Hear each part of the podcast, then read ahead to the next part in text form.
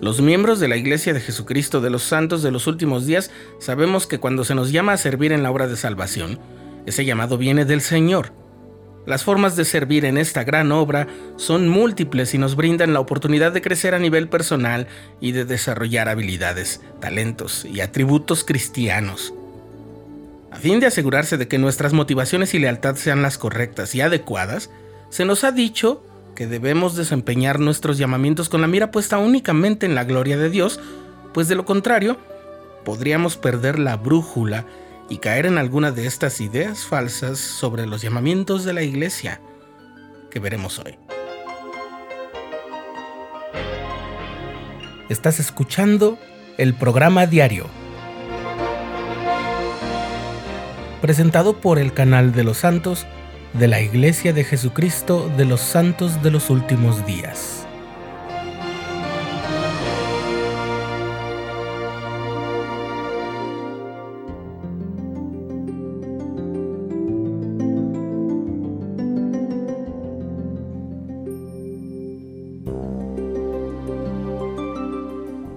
A causa del modelo de organización de la Iglesia a nivel general y local, el servicio que brindamos se inscribe en un lugar del entramado organizacional de la iglesia y si no estamos concentrados espiritualmente, podemos caer en la trampa de creer que hay llamamientos más importantes que otros.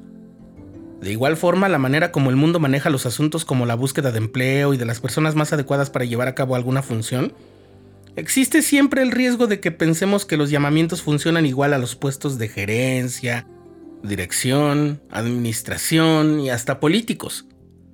Revisemos tres ideas falsas o incorrectas sobre los llamamientos que recibimos del Señor en cuanto a su obra y su iglesia.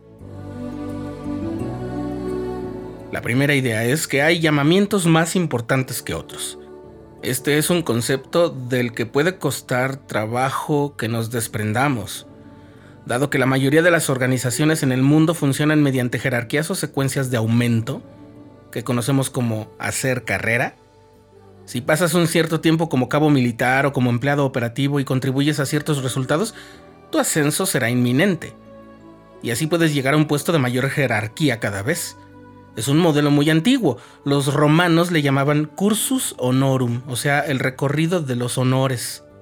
Pero es un modelo humano, no es divino ni revelado.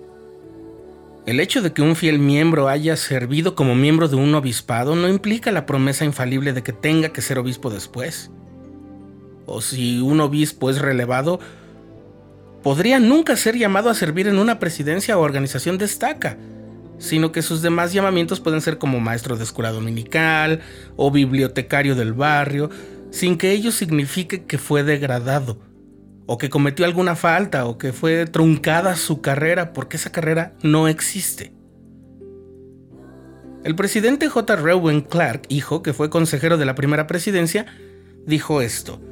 Cuando servimos al Señor no interesa dónde sirvamos, sino cómo lo hagamos. En la iglesia uno debe aceptar el lugar que se le haya llamado a ocupar y no debe ni procurarlo ni rechazarlo. La segunda idea falsa sobre los llamamientos es que son premios o se dan por mérito. En el mundo es muy común que los puestos de trabajo, políticos e incluso dentro de las organizaciones de servicio voluntario se asignen tareas o jerarquías en función de los logros personales o profesionales, o de sus credenciales académicas y experiencia. Pero en la obra del Señor, en su iglesia, no es así. Cuando Cristo llamó a sus apóstoles, ninguno de ellos era un rabino, y los llamó para llevar el testimonio de su divinidad a toda la gente. Varios de ellos se ganaban la vida como pescadores y uno incluso era un subempleado fiscal al servicio del imperio romano, lo que le acarreaba una animadversión muy fuerte de parte de sus compatriotas judíos, y el Señor lo llamó como apóstol. Recuerdo el caso del hermano Ken Newmatalolo que se hizo conocido gracias a la película Conozca a los Mormones, que era entrenador del equipo de fútbol americano de la Universidad Militar Naval de los Estados Unidos en Maryland. Si de preparación se hubiera tratado, él debió haber sido llamado como asesor de hombres jóvenes o algo por el estilo. Pero en el tiempo en el que fue rodado el documental, él era maestro de niños en la primaria de su barrio, en la iglesia. Por otro lado, ni siquiera nuestra lealtad y buen comportamiento nos hacen acceder a un llamamiento. El presidente Gordon B. Hinckley dijo en una conferencia general que los líderes de la iglesia no eran las únicas personas buenas o dignas, y que sería imposible dar a todos los miembros fieles, leales, dignos y buenos algún llamamiento de liderazgo, porque en realidad no hay tantos puestos así para ocupar. Una tercera idea de la que debemos desprendernos es que los relevos son malos o reflejo de maldad. Cuando mi padre fue relevado de su servicio como obispo del barrio, una familia que tenía poco tiempo en la iglesia se puso muy triste. Todos los miembros de esa familia tenían llamamientos en la iglesia e incluso ya habían entrado al templo para ser sellados, pero el relevo de su obispo fue algo que les costó mucho trabajo entender. Ellos estaban seguros de que algo malo había pasado o que mi padre había sido víctima de una injusticia que había causado su relevo. Incluso hicieron cartas al presidente de Estaca pidiendo su reinserción y amenazaron con alejarse de la iglesia. No sé cómo lo hizo mi padre, pero consiguió disuadirlos. Como lo dijo en 2006 el elder William R. Walker de los 70, lo cierto es que así como somos llamados, así también somos relevados por la misma autoridad con la que se nos ha llamado.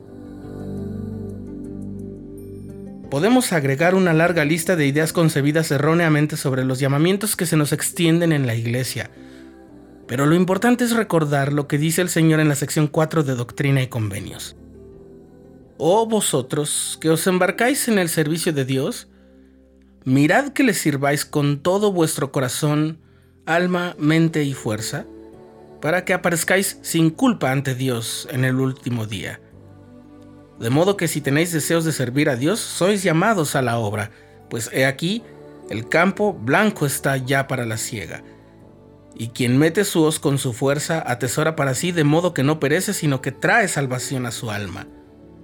Y fe, esperanza, caridad y amor, con la mira puesta únicamente en la gloria de Dios, lo califican para la obra. Tened presente la fe, la virtud, el conocimiento, la templanza, la paciencia, la bondad fraternal, piedad, caridad, humildad, diligencia. Pedid y recibiréis, llamad y se os abrirá.